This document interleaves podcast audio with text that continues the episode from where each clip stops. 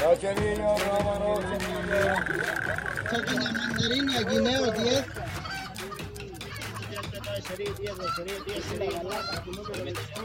Rallador de verduras, pegadores. Las verduras.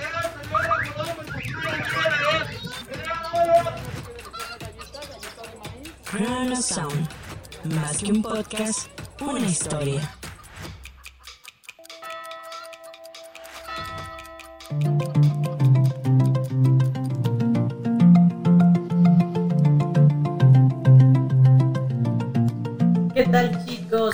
Gracias por acompañarnos otro sábado más en sus hogares, en el carro. En donde no sea que nos estén escuchando. escuchando. Ahora sí puedo decir, donde quiera que estén escuchándonos, muchas gracias por escucharnos en otro programa más de Chrono Sound. Bienvenidos de nueva cuenta. Este es el episodio 2, ¿ya? Ya tenemos tres en... Bueno, dos tenemos. dos Tres. y media. Sí, porque tenemos un piloto el que hablamos de Agustín Lara. Que los invitamos. si no Tenemos el episodio 1 que hab- hablamos sobre este Porfirio Díaz, sobre el porfiriato, la música del porfiriato, en donde vanagloriamos de cierta manera a Porfirio, Porfirio Díaz. Díaz. Los Pero ahora viene la revancha, ¿no? En este programa 3 vemos lo malo del porfiriato. Y también pues celebrar juntos nuestra Revolución. revolución mexicana. Así es. Y este programa va especialmente para la Revolución Mexicana, enfocados en la música que se escuchaba en ese entonces. Uy, oye, qué contraste con la música del porfiriato, ¿eh? Así es. Y no sé con qué quieres empezar. Pues vamos a empezar, vamos a terminar desmenuzando lo que, en donde nos quedamos. Así y es. recordamos que en el programa anterior hablábamos de este lapso de tiempo en que Porfirio Díaz estuvo en el gobierno por 30 años. O sea, imagínate, chútate 30 años. Yo con un año ya no quiero saber nada del gobierno, Así es. pero 30 años. Hablamos que había mucha música con influencia europea. completamente y esto también era origen a la- al amor que le tenía el presidente también en esa época y la influencia europea que eran de eh, vals, Ah, eh, exacto, de este, ópera. ópera, la ópera eh, y obviamente este toque romántico que tenía la época, ¿no? También eh, recordábamos que en esa época, cruzando el charco, estaba este movimiento nacionalista. Exacto. y se reflejaba en las canciones. Y por ende, pasa algo muy interesante. El nacionalismo en la música de Porfirio Díaz no es tan sonado en el porfiriato, pero sí sonaba un poco más en el trayecto de la Revolución Mexicana, ¿no? Exacto. Y como hablamos eh, el programa pasado, en ese entonces, en el porfiriato, sonaba muy fuerte Juventino Rosas Ujú, con su inmortal sobre las olas. Exactamente. Hablamos también de Altamar, otro vals laureado en Europa. Ujú, Eh, mientras era alabado en Europa, su autor, que es Abundo Martínez, vivía en la miseria. Esa- es algo que mencionábamos, ¿no? Y yo creo que hay que agarrarnos un poquito ahí, porque también es un punto clave para el desenlace del porfiriato, ¿no? Así es, como muy bien lo dices, es la otra cara de la moneda. Vimos esta eh, industrialización Ujú. gracias a las vías del ferrocarril y lo que ya comentamos en el podcast pasado. Y para los que no lo han escuchado, pueden irse a escucharlo después de que terminen este. Ahí aprieten el botoncito. Allá hablamos de las dos grandes divisiones que hizo Porfirio Díaz, ¿no? Entre los ricos y los pobres. ¿no? Hacía políticas que le beneficiaban a los ricos y fue donde los pobres empezaron a meterse más en todo este rollo de que ahora en nuestros derechos. Y exactamente, y era un sector muy, muy eh, pues marginado, pero también que producía parte de las materias primas de México y era eh, la agricultura. Así es. El área de la agricultura en esa época era la peor tratada en México, ¿no? Sí, y de hecho habían muchos que ya habían robado lo- las tierras de esas personas, pues de los agricultores. Exactamente. Y entonces por eso empieza la revolución, que es lo que vamos a hablar hoy. Eh, que empieza en 1910 y termina en 1917. Exactamente. Y esta parte, estos siete años, ¿no? En estos Sí. siete años eh, vemos a un México realmente, no quiero decir la palabra deshecho, Pues, pero sí, exactamente, es parte de una revolución, ¿no? Pero, ¿qué te parece Oz, si nos vamos metiendo primero un poquito a, a este campo. Vamos a ahora vamos a empezar diferente, ¿no? Iniciamos un poco con la historia para saber el contexto Ok, y nos lanzamos a la música. ¿Cómo ves eso? ¿está bien? Entonces, 1910 os eh, aparece un personaje, don Francisco y Madero, este hombre bigot, con bigotito y su trajecito muy guapo que lo ven en los libros de texto gratuito. Exacto, él publica un libro que se llama La Asociación Presidencial, en donde empieza como a, hacer conciencia a los mexicanos Exactamente. sobre que ya no debería reelegirse Porfirio Díaz. ¿no? Esto fue muy chistoso porque Porfirio Díaz decía, como ya vimos unas frases que de repente tienen ahí y que nunca cumplió, decía que él estaba tanto tiempo en el poder porque estaba preparando a México para una asociación presidencial. ¿no? Y entonces él decía que ahora ya eh, México ya estaba como en aras para esa asociación presidencial. Sin embargo, cuando empiezan las elecciones y que sabía que Francisco Madero se iba a elegir, encarcelan a Madero y entonces se vuelve a, A reelegir, ¿no? y queda otra vez Pero a mí me intriga saber si don Francisco Madero, toma, eh, don Porfirio Díaz toma esta decisión por sí mismo o por parte de su partido político. Pues yo creo que por sí mismo, ¿no? Ya tenía cierto rasgo de autoritarismo y pues sí tenían ahí a los, creo que le llamaban los científicos, que era como su gabinete, pero Ah, después sus científicos empezaron también a desconfiar de Porfirio Díaz y algunos de ellos apoyaron a, a Francisco y Madero. A veces el exceso de poder te puede llegar a corromper, ¿no? Exacto. Y- y como que- no, en nuestra historia está muy marcado eso, ¿no? El exceso de poder te puede llegar a corromper y a corromperte a ti mismo. Así es. Y entonces así es como empieza la, la revolución. Desde Madero. Es algo muy curioso. Madero estuvo en Estados Unidos haciendo todo esto y se apoyó de Francisco Villa, de Álvaro Obregón, de Venustiano Carranza, para que empezaran como a, a labrar, ¿no? A labrar esto que ya se venía sucediendo, que era la revolución. ¿no? Exactamente. Y es que, eh, si recordemos, eh, ubicamos el mapa de nuestra República Mexicana y eh, estos ejércitos revolucionarios lo dividen, dividen el país en tres partes, la zona Sí. sur, la zona centro y la zona norte. La zona sur había un... que la historia nos primero nos dijo que era como un trabajador de campo que quería luchar por la tierra, pero no, seamos sinceros, eso no era Emiliano Zapata. Después en zona centro estaba pues Francisco Madero, quien había ideado toda esta maquinaria grandísima para derrocar a Porfirio Díaz. Y en el norte estaba este caballerango, este hombre. Francisco Villa. Oye, que puede- no podemos decir con orgullo, pero conquistó Estados Unidos. Intentó conquistar Estados Sí. Unidos. ¿no? Sí, es un personaje bastante bizarro porque era un bandolero, inició como bandolero y durante su carrera, digamos que política militar, no sé cómo puede decirse, Ujú. Hay muchos asesinatos en su conciencia. O sea, era un tipo muy rudo, era un tipo bandolero que en donde iba causaba destrozos, causaba matanzas. Entonces, lejos de lo que nos contaron, no sé si pueda ser un héroe nacional, Pues es que pero sí fue como eh, redimido por Francisco Madero, a pesar de que tenía un historial negro. ¿no? Francisco Villa, para empezar, se robó el nombre. ¿no? Él tenía dos, como que era como que su padrino, Francisco Villa, el verdadero Francisco Villa, que era un matón, era un bandolero, y él era como el pupilo. ¿no? Cuando Francisco Villa muere, Doroteo Arango, que es Ah, el que conocemos, en lugar de Doroteo Arango se cambia el nombre de Francisco Villa. Oye, como que es más imponente, ¿no? Francisco Así Villa. Doroteo. Es como, Doroteo Arango. eh, ¿te imaginas así como, ¡Viva la revolución! ¡Viva Francisco! Y ¡Viva Doroteo Arango! Bueno, no se tan mal, No se ve tan mal. pero cuando dices, ¡Viva Pancho Villas! Sí. Y un mexicano el nombre. ¿no? Sí, y no vamos a entrar de lleno, a lo mejor en algún otro programa si entramos de lleno en él.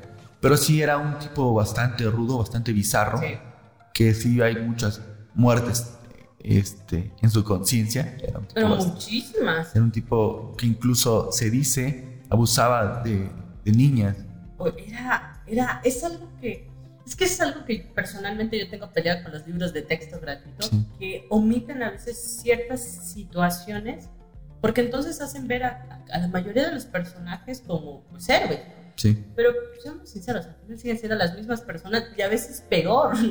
O sea, cuando por ejemplo empecé a ver lo de eh, Porfirio Díaz, todo su historial, era como, dudo que en la Revolución Mexicana no haya hecho lo mismo. ¿Por qué? Porque obviamente, aunque estuviera tan reprimido, aquí era una revolución y aquí era bajar a tu nivel a la gente que estaba en lo más alto. Sí.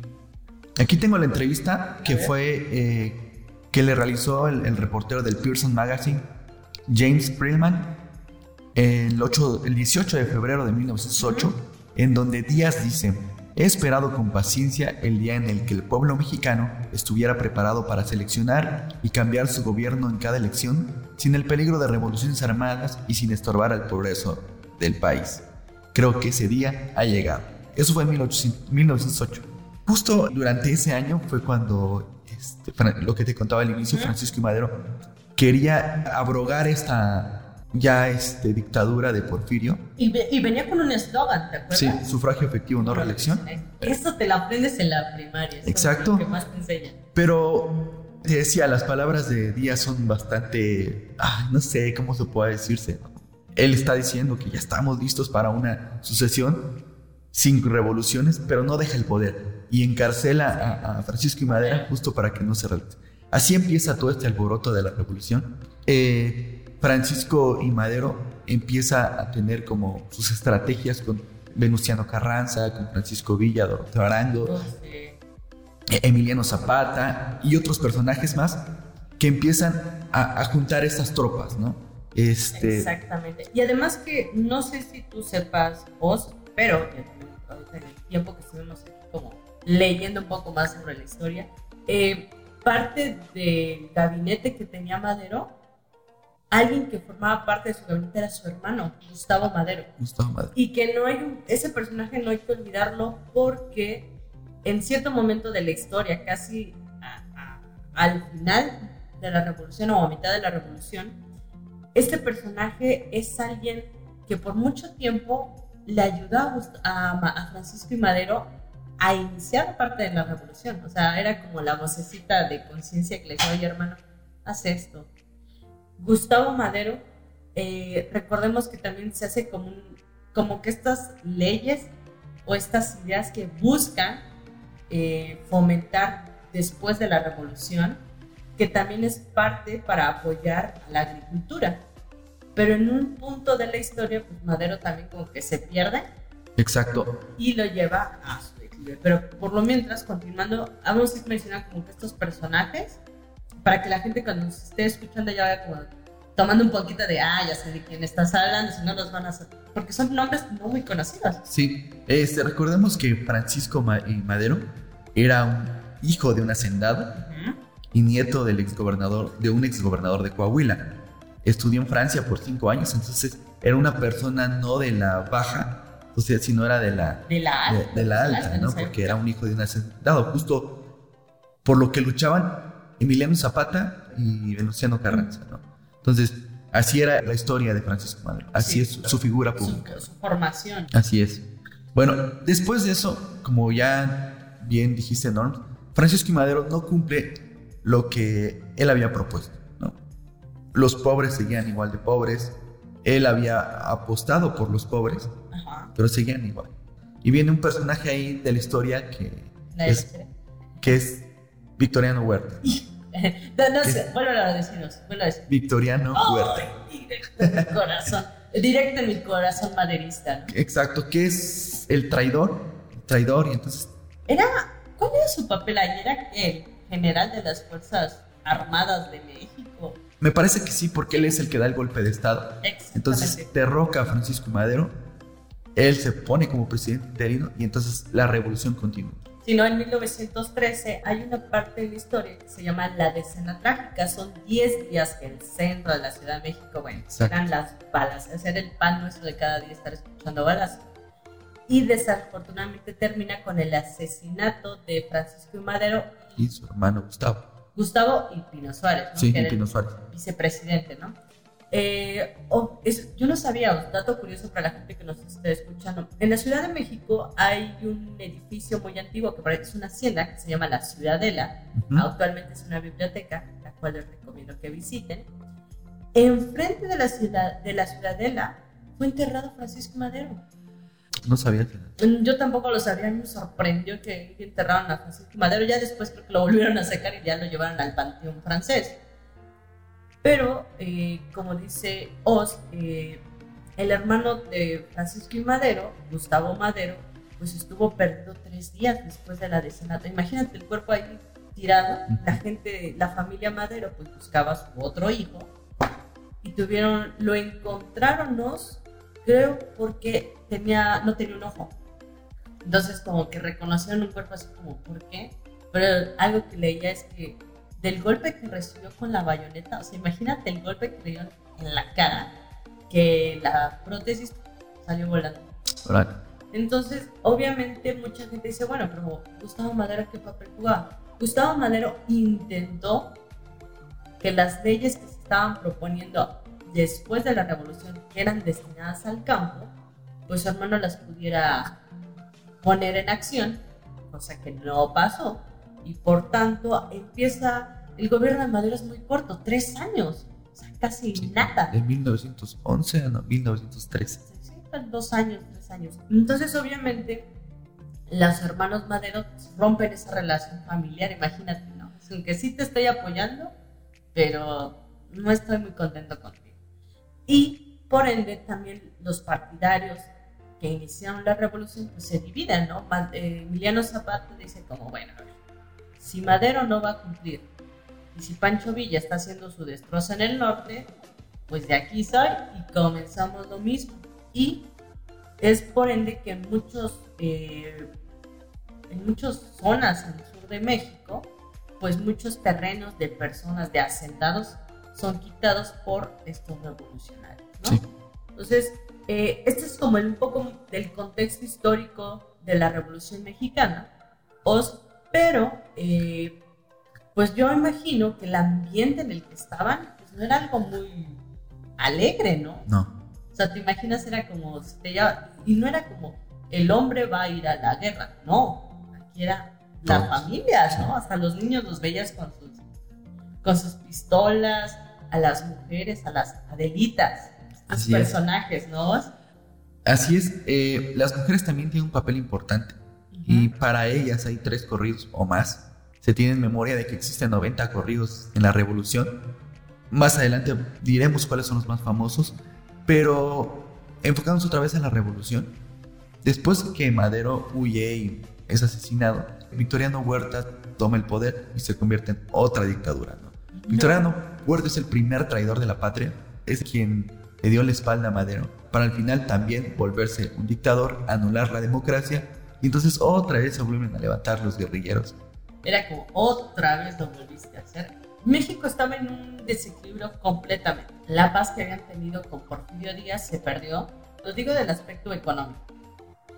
Pero pues también parte de la revolución sirvió para esta parte que de una u otra forma era quien tenía más carga, que era el campo.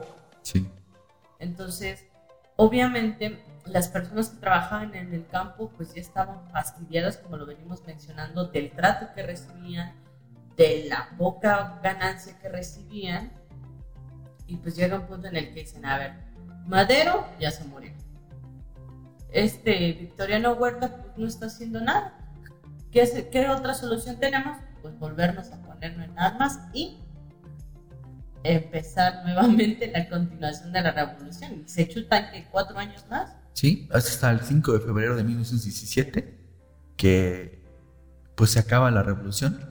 Digamos que de manera general, porque también existían como ciertas guerrillas en algunos lugares, pero de manera general el 5 de febrero de 1917 y es como lo establecen los libros de texto. ¿no? Pero, pero sí fue el 5 de febrero, pero no acabó del todo ahí, ¿no? sino que existían pequeñas guerrillas en ciertas Todavía partes. habían como conflictos, ¿no? Así es. Pero bueno, hablar de la revolución nos llevaría horas, Muchísimo tiempo.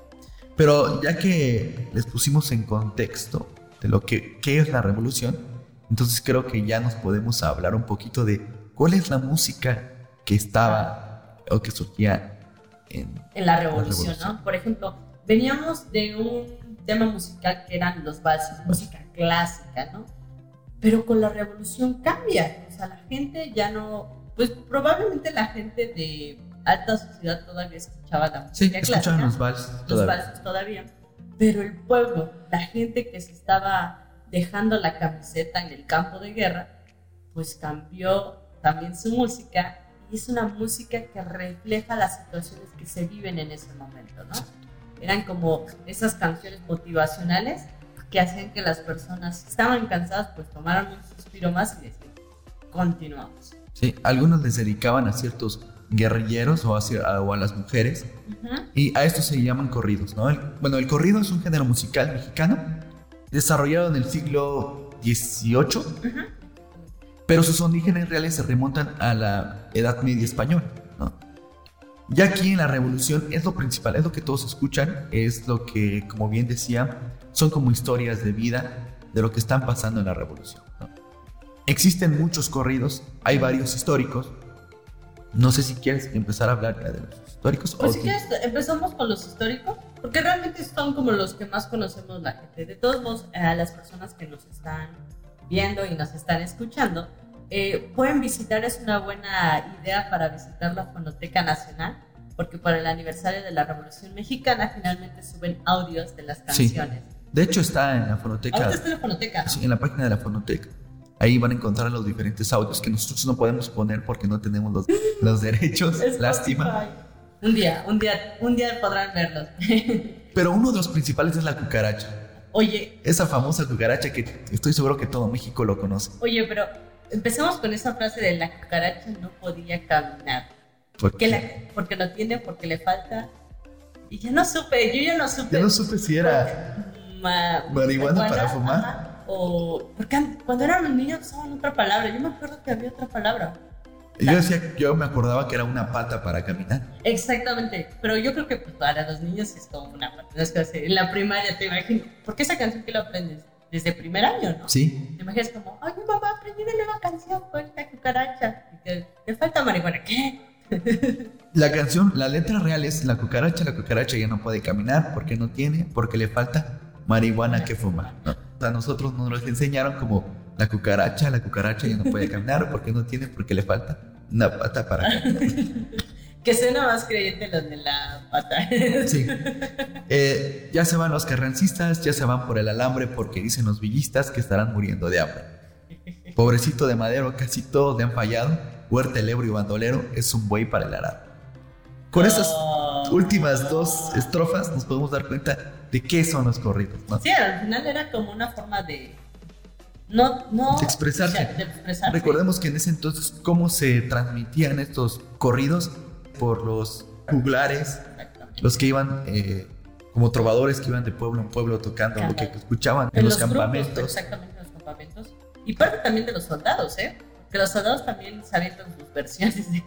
Y por eso mismo muchas de los estos corridos no se tiene realmente el origen de quién lo de quién, por ejemplo, la cucaracha, muchos dicen que la inventó Pancho Villa, Pancho Villa.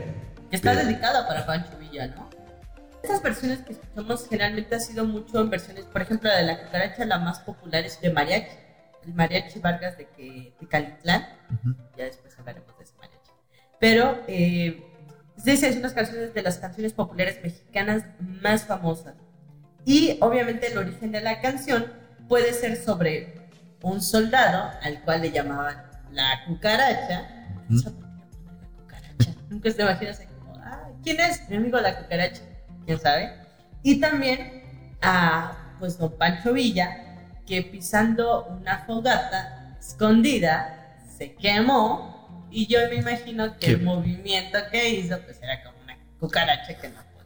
Y otros dicen que también le hacían referencia a la marihuana.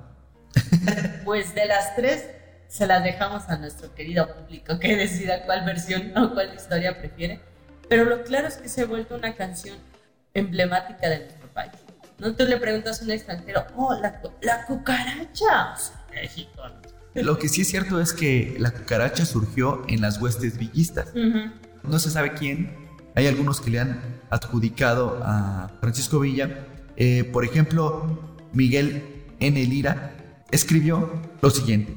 Pobre Pancho Villa, fue muy triste su destino, morir en una emboscada y a la mitad del camino. Iba dejando parral, manejando su cucaracha, el valiente general, autor de la cucaracha. ¿no? Él hace referencia como que si Francisco Villa fue el autor de la cucaracha. Pero hasta hoy no se sabe realmente quién es. A ver, don Pancho Villa, el próximo día de muertos, venga, claro si escribió o no escribió la de la cucaracha. Lo claro es, ¿qué tantos años han pasado, Oz? Y se ha convertido en una canción tan, tan Sí. popular. Todas la conocen. Obviamente no con la versión de la marihuana, pero la conocen. Y yo pienso que quien haya hecho la canción nunca lo imaginó. Probablemente dijo, ah, voy, voy a escribir una canción ahorita que pues, las cosas están tristes y yo estoy viendo que mis compañeros están cayendo muertos y lo que quieras.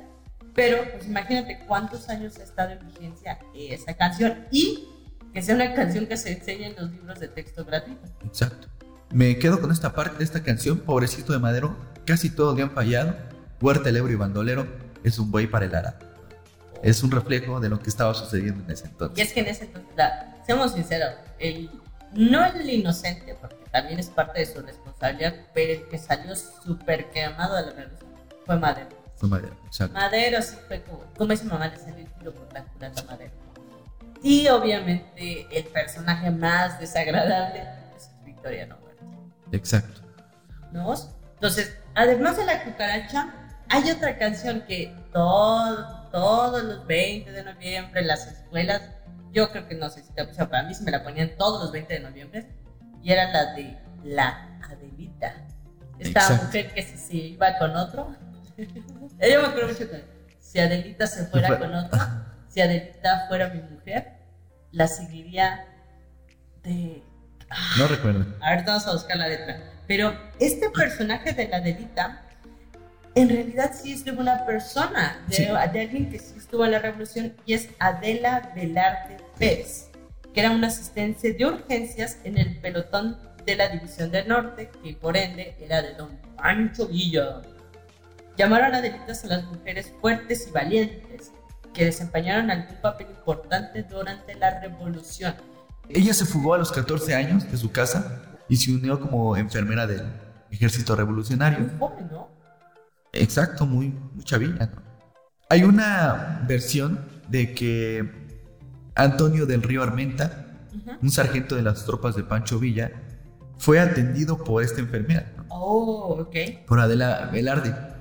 Y él le dedica a este tema de la Adelita. ¿no? Temeroso a, a morir, dejó testimonio del amor y fidelidad que le tuvo a Adelita. ¿no?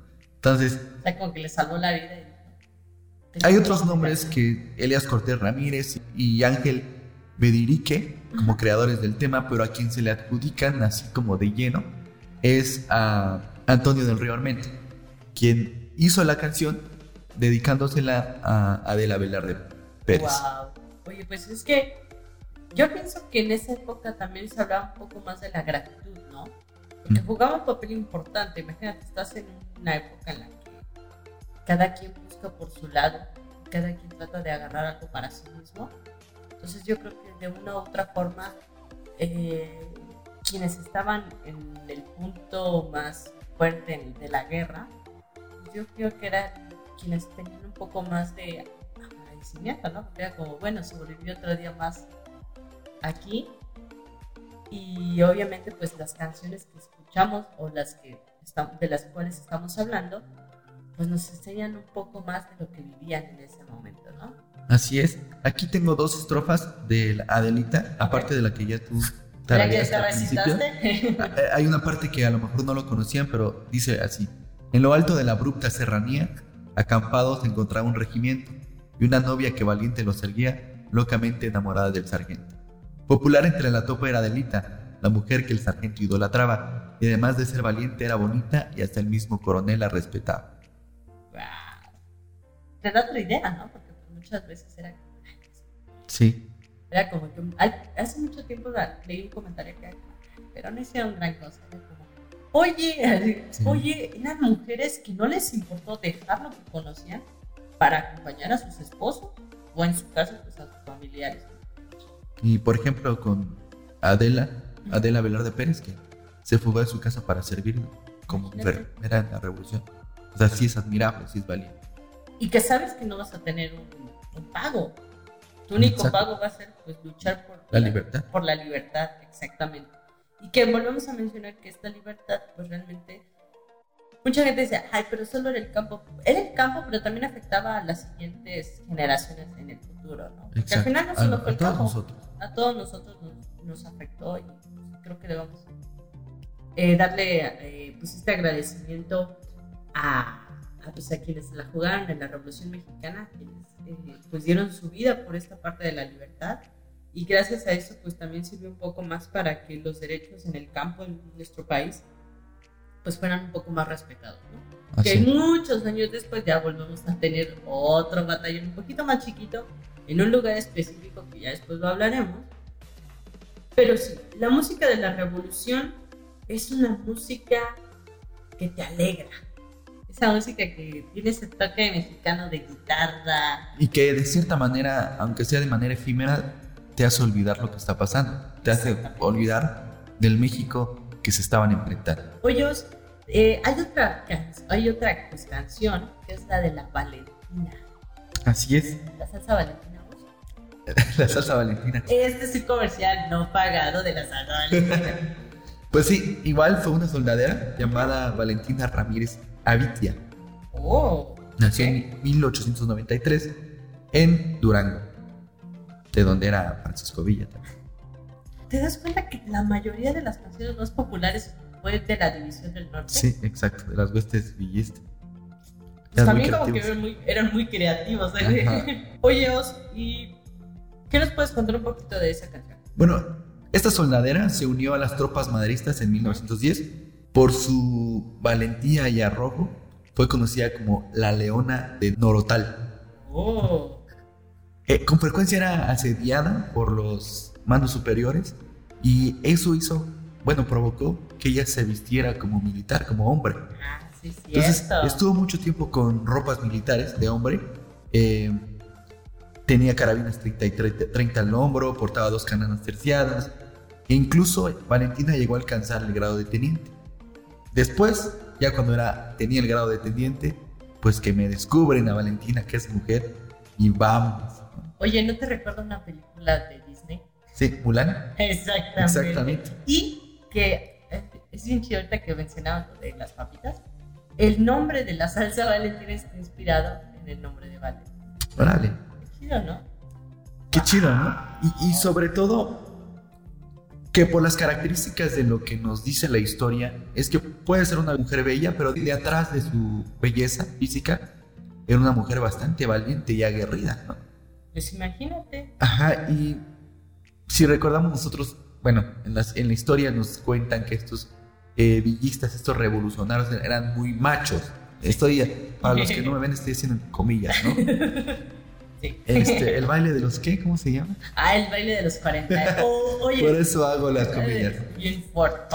Oye, pero el baile de los 41, lo que le pasó que es Teresa Mier, el, el yerno de Porfirio Díaz, también habla un poquito de Emiliano Zapata. Exacto, pero hoy no lo vamos a hablar. No, no, a lo no, mejor lo hablamos ¿Qué te parece después.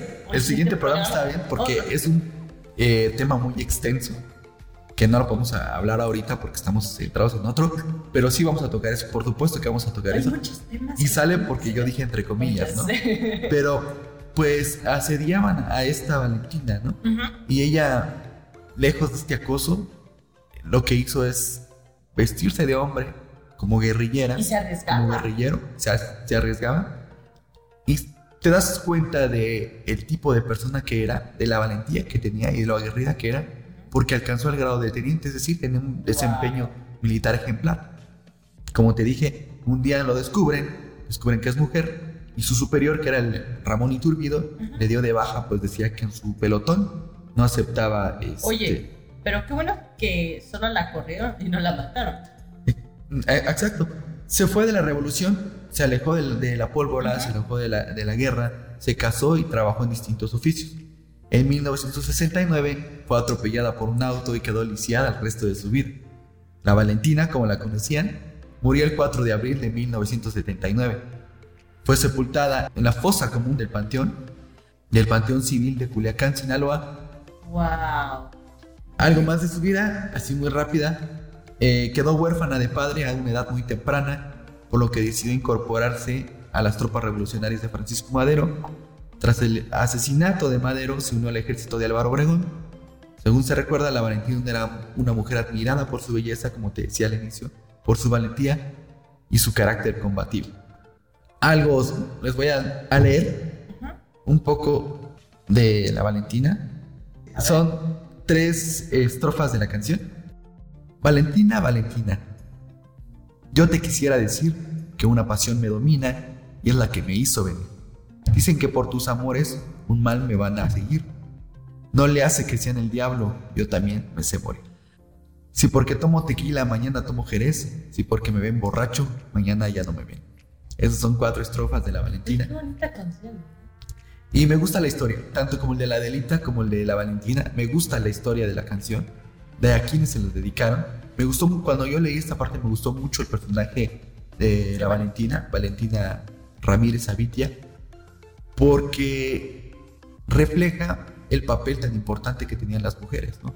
Y esta valentía de las mujeres, que la revolución no solo fue por hombres, la revolución fue por hombres, mujeres y niños Niños, eh. y mujeres como Valentina, que eran aguerridas, que eran valientes, que tenían carácter combativo y que se tuvo que vestir de hombre para que los guerrilleros la dejaran de acosar. Se volvió eh, teniente, desgraciadamente lo descubrieron, era un soldado, solda- soldadera muy importante, pero pues Ramón Iturbide le dijo, no, no acepto mujeres en mi tropa, muy mal, Pu- Pudo más el machismo, ¿no? Exacto, pudo más el machismo, se va, tiene una, un final trágico porque la atropellan, queda lisiada y el 4 de abril de 1979 muere y la sepultan en una fosa común. ¿no? Entonces, una historia bastante bonita, a mí me gustó la verdad, me gustó Sí. muchísimo. Es bastante interesante estas historias, pero volvemos a este punto, ¿no? Cómo terminan con un final tan trágico. Oye, todo, te das cuenta de algo, es que los personajes con los que hemos, o de los que hemos hablado siempre terminan muy trágicamente. Muy trágico, sí. Sí, pero yo creo que es parte de, de las consecuencias de las decisiones que al final se toman como personas. Y creo que también es algo que se debe aplaudir las generaciones eh, de la actualidad, las venideras. Eh, yo creo que es importante que no olviden esto. La, la música de la revolución es parte de nuestra historia, es parte de nuestra cultura. Y creo que personalmente pienso que es algo que se está perdiendo. Sí, y es un reflejo, es un reflejo de lo que vivieron, pues eh, de esta etapa sobre todo, eh, las, estas canciones o estos corridos son la historia pura contada por los mismos guerrilleros. ¿no? Exactamente. Entonces, vale, dime, dime. Eh, Tenía aquí otra, que es la carabina 30 y 30-30, es un corrido popular que refiere al rifle 30-30 de la casa Winchester modelo 1894, que era muy popular en la cacería deportiva y fue de las que más utilizaron en la Revolución Mexicana. ¿Tienes algún otro Otra canción. am, había una, creo que es la marcha de Zacatecas. La marcha de Zacatecas. La La, de toma de La Zacatecas. toma. La toma de Zacatecas. Que creo que ya está el mismo nombre ya nos está diciendo de qué hablan, ¿verdad? Exacto. Las canciones que escuchábamos no solamente pues eran dedicadas hacia las mujeres, también eran dedicadas a los triunfos que tenían en ese lapso de la revolución. Como la toma de Zacatecas, Como por la ejemplo. toma de Zacatecas. Que relata esta batalla de la Revolución Mexicana cuando la División del Norte, bajo las órdenes de Francisco Villa, derrotan a una significativa tropa del el usurpador Victoriano Huerta. No lo creo. Exacto. Y esto fue como una de las victorias más emotivas y significativas para la revolución y por eso le hicieron su corrido, ¿no? Corrido, exactamente. Oye, Os, y ya que pusimos sobre la mesa todo esto, ¿cómo podemos ir definiendo la música de la revolución y la revolución? Bueno, la música de la revolución, los corridos principalmente, que era lo que se escuchaba en ese entonces en todas las tropas, ya sean villistas, ya sean maderistas, ya sean carrancistas, ya sean zapatistas, era un reflejo de lo que estaba pasando, ¿no? De, de quienes apoyaron en la lucha, las mujeres, las adelitas, eh, las valentinas, es narrar bajo sus propios ojos lo que estaba ocurriendo.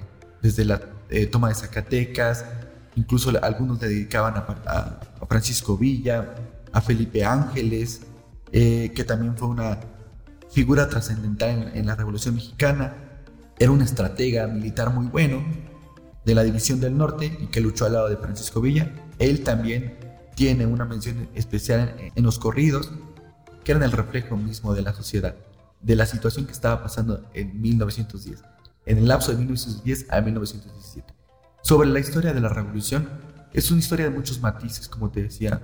Existen personajes que hoy en día los conocemos e incluso los idolatramos al grado de héroes que tuvieron un papel bastante bizarro y bastante negro en la revolución. El que te mencionaba era Francisco Villa, que se pueden leer un poquito más de Francisco Villa. Eh, Paco Ignacio Taibo tiene un libro de Francisco Villa y existe otro que se llama Las muertes de Villa. No recuerdo bien el nombre del autor, pero narra todas las muertes que hubo durante Villa fue en cada lugar. En cada lugar que Villa iba, arrasaba, habían muertes, habían familias deshechas, habían eh, mujeres violadas. Entonces, ay, es un personaje bastante bizarro y bastante complicado, ¿no? Ujú.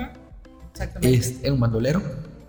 Pero lejos de eso, lejos de, de- de figuras así, esta época de la revolución, además de que afectó mucho a la economía mexicana, que veníamos de una economía eh, bastante prolífica, pero con esta gran división entre pobres y ricos que causó el mismo Porfirio Díaz, con diferentes leyes y tratados, en donde al pobre lo dejaban más pobre. Porfirio Díaz, en su afán por la industrialización y por el avance, se dio muchos eh, privilegios a los extranjeros, por ejemplo la construcción de vías, como lo hablamos en el podcast anterior, y dejó muy atrás todos los campesinos, todos estos que labraban la tierra, los agricultores, y entonces llegó a un punto de ebullición donde decían, ¿saben qué? Ya no podemos más.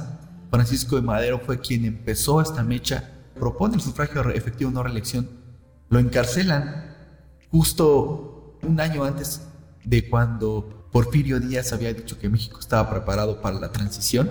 No fue así. Ojalá esta historia no se repita. Francisco Madero llega al poder, había prometido muchas cosas y no ocurrió así.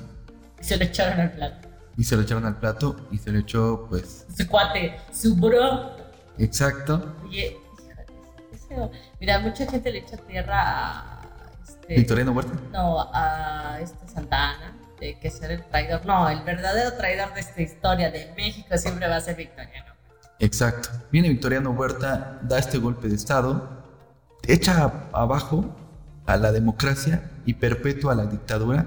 Y después ya se levantan Carranza, se levanta Álvaro Obregón. Y así es como la revolución dura otros años más hasta acabar el 5 de febrero de 1917, Con la promulgación de nuestra. Constitución mexicana.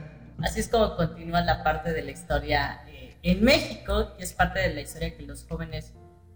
Pues si no, si no se acuerdan, muchachos, y si no le pusieron atención ahí a sus libros de historia, vuelvan a releerlo. Pero ahora traten de, re- de leerlo y de informarse un poco más. Desafortunadamente los libros que tenemos actualmente, o yo me acuerdo de mi época, pues sí eran como que de la Revolución Mexicana, mexicana si no me recuerdo, son como cuatro o cinco páginas, no es nada de lo que... No, claro que no. Recordemos también que a veces la historia está contada por los vencedores, más no por los vencidos.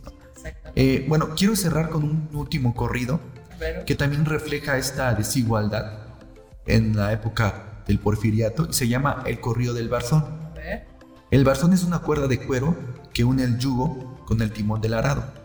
En este corrido nos describe la situación de injusticia del sector agrario y campesino, sometido a los abusos de los propietarios de la tierra, de los patrones y de diversos sectores sociales. El Bazón es uno de los corridos de la Revolución Mexicana quizá más emblemáticos y más comprometidos con denunciar esa injusticia que sufría tanto el campesinado como el sector agrario.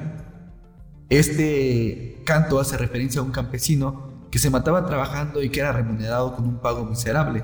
Además, el dinero que recibía ya estaba comprometido con lo que debían las tiendas de raya, las famosas de tiendas de raya de ese entonces, mientras su patrón se enriquecía. Sin duda alguna, este contexto de explotación fue uno de los detonantes de la Revolución Mexicana, como habíamos hablado. Y algo, algunos párrafos que te quiero leer de este corrido es este. Cuando acabé de piscar, vino el rico y lo partió. Todo mi maíz se llevó, ni para comer me dejó. Me presenta aquí la cuenta, aquí debes 20 pesos de la renta de unos bueyes, 5 pesos de los magueyes, una nega tres cuartillas de frijol que te prestamos, una nega tres cuartillas de maíz que te habilitamos, cinco pesos de unas fundas, siete pesos de cigarro. Entonces, quiero cerrar con este eh, corrido porque justo es lo que refleja y el detonante de la revolución. Esta gran desigualdad que en este corrido, el corrido del Barzón, si pueden buscarlo en YouTube, refleja esta situación de injusticia, ¿no?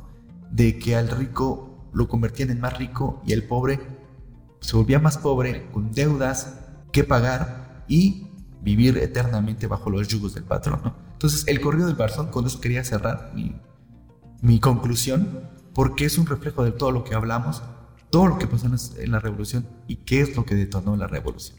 Es verdad, es verdad. Eh, hay canciones que a veces ya no tienes que chutar tu libro, simplemente y escucharlas te resumen todo. Eh, de mi parte, yo creo que eh, pues debemos aplaudir a, a este grupo de personas quienes pues ya decían yo ya no tengo nada que perder, pues doy mi vida, ¿no? Y, y que sea lo que quiera que pase.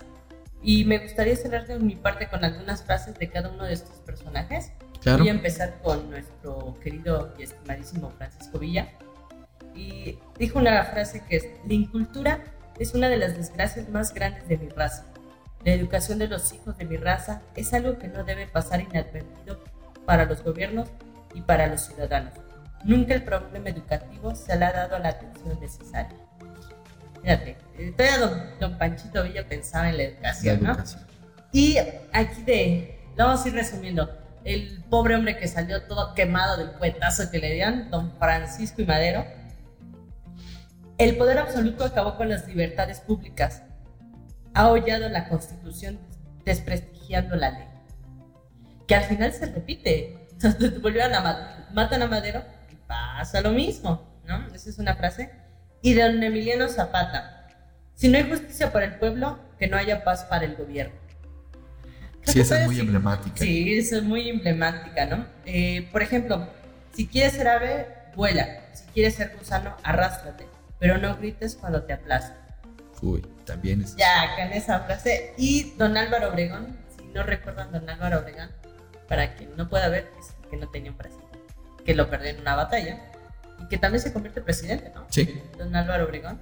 Y no temas a, lo- a los enemigos que te atacan, te ama a los amigos que te adulan. Muy bueno. Ay, y por último de nuestro... Teme a los amigos que te adulan. Victoriano Huerta, ¿estás ahí? Eh, Victoriano, salte de ahí, esa no es tu familia. Oye, don Porfirio Díaz, perdón, don Porfirio lo voy a dejar al final. Venustiano Carranza, este hombre que promulga la Constitución Exacto. en 1917. Eh, la democracia es la única que puede establecer la concordia en todas las clases sociales. Aplausos, aplausos, don Venustiano. Ricardo Flores Magón, Que nos faltó hablar de los hermanos Magón, que eran Eh, estos, los creadores del periódico Regeneración.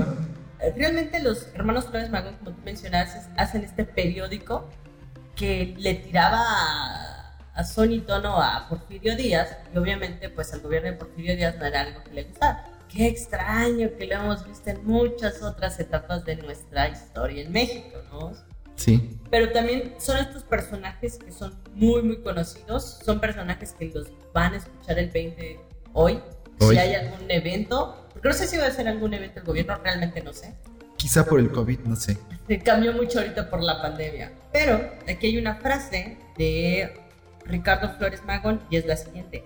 La rebeldía es la vida, la sumisión es la muerte. Y murieron así, ¿eh? Realmente murieron por su, pues por su creencia, ¿no? Por sus ideales. Muchos de estos personajes pues murieron. Sí, igual de, los, Madero. igual de los hermanos Flores de Magón nos faltó hablar más, pero pues Es que hablar de las es- eh, hablar de la de historia nos llevaríamos más horas aquí.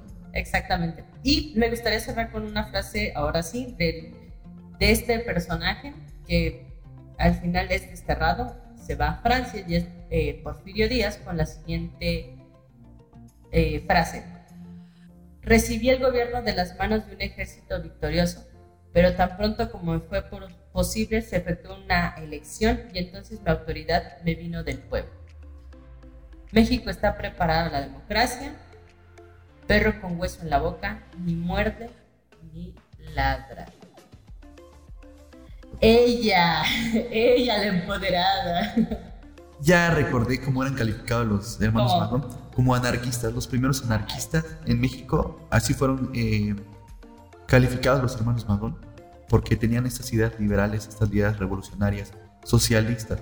Además, eh, por ejemplo, Ricardo eh, Flores Magón era filósofo, ¿no? Era filósofo, era filósofo, era socialista, eh, era activista y lo cali- calificaron como anarquista. No este brazo del anarquismo que es demasiado radical, ¿no? sino el otro lado del anarquismo. ¿no? Aquí tengo el, el libro que les decía, si pueden leerlo, se llama Crímenes de Francisco Villa, Testimonios. Está escrito por Rey de Cel Mendoza Soriano. ¿no? Wow. Entonces les recomiendo ese libro, Crímenes de Francisco Villa, Testimonios, Rey de Cel Mendoza Soriano, y el de Francisco Villa de Paco Ignacio Taibo, para que te dé una idea más de cómo De, quién era el personaje. Yo creo que sí. Es bastante interesante conocer la vida de cada uno de los personajes para poder entender un poco más las decisiones que se tomaron en. Exacto. Y en el próximo programa creo que sí vamos a hablar sobre el, el baile de los 41. Hijo, oye, ah, ese, ese, eh, vale, si no nos mencionan, eh, yo creo que es algo de la historia de México, está un poco olvidado, pero por ejemplo en el 2020, cuando es esta marcha del orgullo LGBTQ y más, Bueno. eh, y más, vuelve a salir a flote. Hay una, hacen una película el año pasado, En Netflix está. en Netflix está exactamente, entonces esperen el siguiente podcast. Sí. Más que olvidado, yo creo que está oculto, ¿no? Oculto porque que- Emiliano Zapata tiene un porte de macho mexicano y que la historia te diga, ah, que no fue así. No, Por no eso- le conviene. Exacto, entonces por eso hay muchas partes de la historia que están ocultas, justo porque, Ahí lo ves y al rato en la noche nos viene a visitar Don Emiliano. pues bueno, Victoriano Huerta ya nos apagó la luz de ese rato. sí, ya, ya estábamos vimos que grabando. no. Oye, sí, se dejó de ir la luz. Y bueno, ¿algo más que quieras agregar? Pues no, yo creo que nada más únicamente pues aplaudir a todas estas personas que formaron parte de este movimiento. Eh, creo que nos demuestran que qué tan fuerte pueden ser tus ideales hasta el punto de dar tu propia vida y a tu pueblo. Exacto. Eh, bueno, igual yo lo único que quiero agregar es que nunca el pueblo va a estar dormido. Llega un punto en donde no soporta más pasan este tipo de cosas. Esperemos que no se repita, por favor. Esperamos que no se repita. Y este también agregar lo valioso que fue el papel de las mujeres en la revolución. Mucha- yo creo que eso, aquella mujer que nos esté escuchando, que se diga de, ah, es que ya no puedo.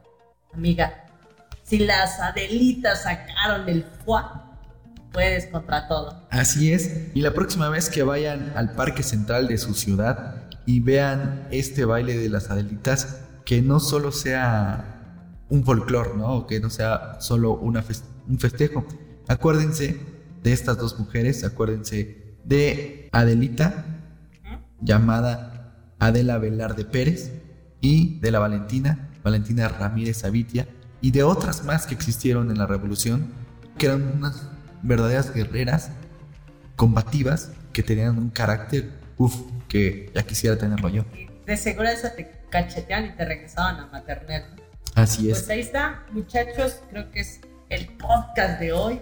Estuvo Hoy que es la Revolución Mexicana, Eh. quisimos hablar más de la música, meter historia, ya saben que Chronosound es más que un podcast, una historia. exactamente. Así que hoy les trajimos la historia de la Revolución Mexicana y la historia de la música en la Revolución Mexicana. Pues gracias por haber apretado ese botón para iniciar este viaje la música Exacto. y en el tiempo. Estuvimos en un periodo de revolución y de porfiriato, porque Agustín Lara, desde, desde después de la revolución, vinimos como de adelante para atrás, ¿no? Pero pues si ustedes quieren más de, de Agustín Lara, hay mucho material. Exacto.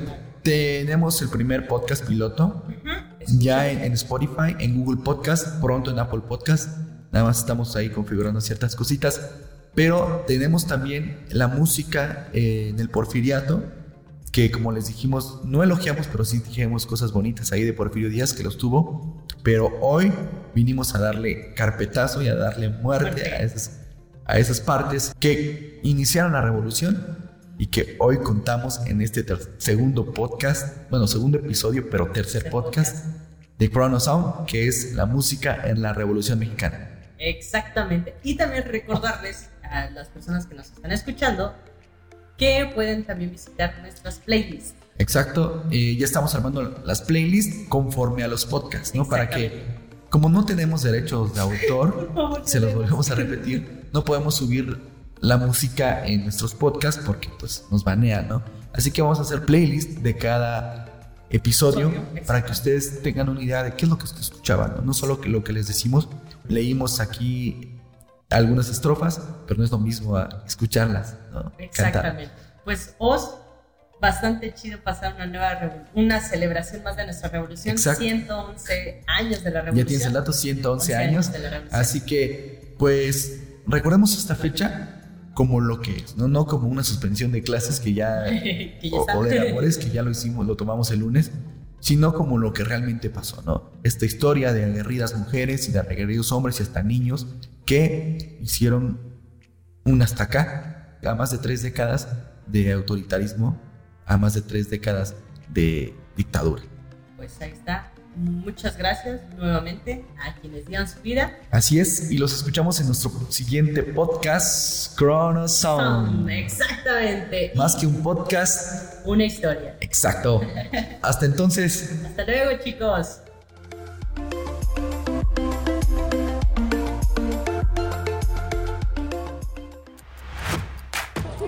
Noche niño, broma, noche niño. Sacan la mandarina, guineo 10.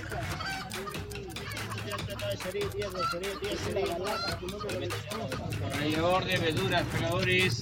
Con rebanar, rallar las verduras.